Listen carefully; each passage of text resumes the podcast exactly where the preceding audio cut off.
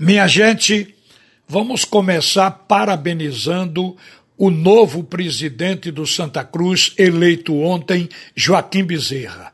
Ele vai conduzir o Santa Cruz por três anos, de 2021 agora até 2023. Foi eleito com uma margem de voto elevada.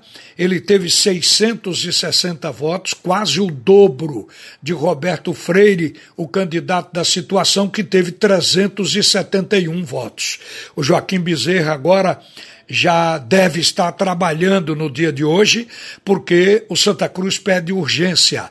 Precisa renovar com alguns jogadores, contratar outros e tem que cuidar com relação à sua comissão técnica. Se vai continuar o martelote, se vai entrar uma outra comissão, a expectativa é geral. Agora, o Santa Cruz entra em atividade imediatamente, porque no dia 27 começa a Copa do Nordeste e no dia 28 o campeonato estadual estadual. E essas são as duas primeiras competições deste primeiro semestre que o Santa Cruz tem que entrar diferente tem que entrar já com a espinha dorsal da equipe do ano passado para esse ano, mas tem que se reforçar para aumentar a qualidade, principalmente para quando chegar o momento da Série C, o Santa Cruz garantir a passagem que não conseguiu este ano para a Série B do Campeonato Brasileiro. São desafios que agora estão entregues ao novo presidente Joaquim Bezerra, além da renovação do Estatuto do Santa Cruz,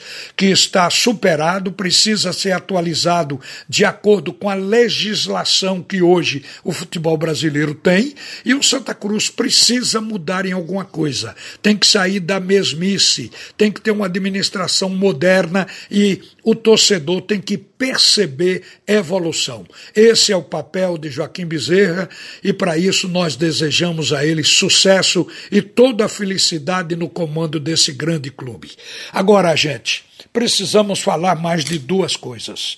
Uma delas o futebol brasileiro saiu sem brilho desse campeonato mundial representado pelo Palmeiras. O Palmeiras volta sem ter feito um gol sequer.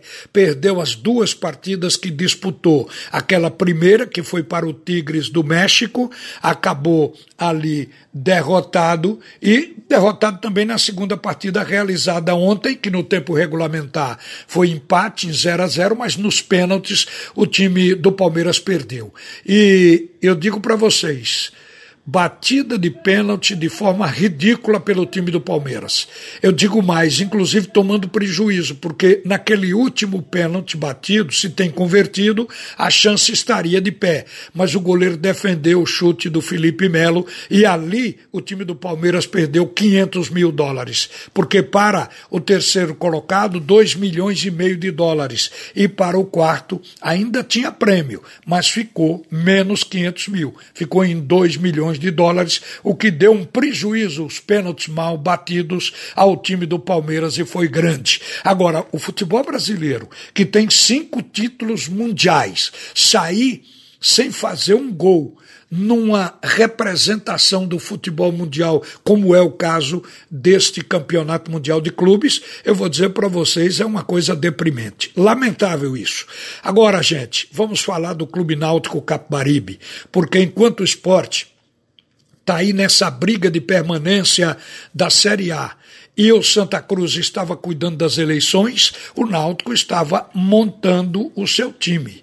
E vai continuar montando. Foi uma boa a permanência de Álvaro, ter conseguido a renovação do empréstimo com o Internacional, juntando-se aí a Matheus Carvalho, que esse ano vai poder servir ao time, Eric, Vinícius, Chiesa, e ainda assim o, o técnico pediu mais um atacante e o Náutico contratou o Giovani, que passou pelo Guarani, mas é, um jogador que a gente sabe que tem 23 anos, mas já esteve na Ponte Preta, fez a última temporada no Guarani, mas chegou a participar de outras equipes do futebol brasileiro.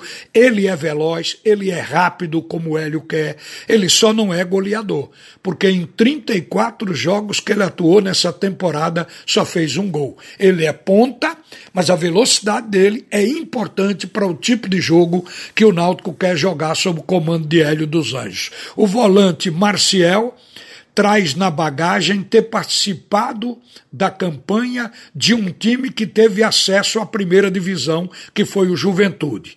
Mas ele pertence, na verdade, ao Corinthians, tem 25 anos, tem já experiência internacional, porque ele passou pelo futebol da Itália, defendendo o sub-18 da Roma e sem dúvida, o Náutico vai continuar na busca de reforços agora, contratando mais dois pontas, contratando mais um zagueiro e contratando um lateral esquerdo que está lá na pauta do novo executivo de futebol para ir buscar no mercado. Então o Náutico está se cuidando, o Náutico também não tem muitas competições, mas tem obrigação de jogar as que tem bem melhor do que fez o ano passado. Uma boa tarde, minha gente. A seguir, o primeiro tempo do assunto é futebol com Roberto Queiroz.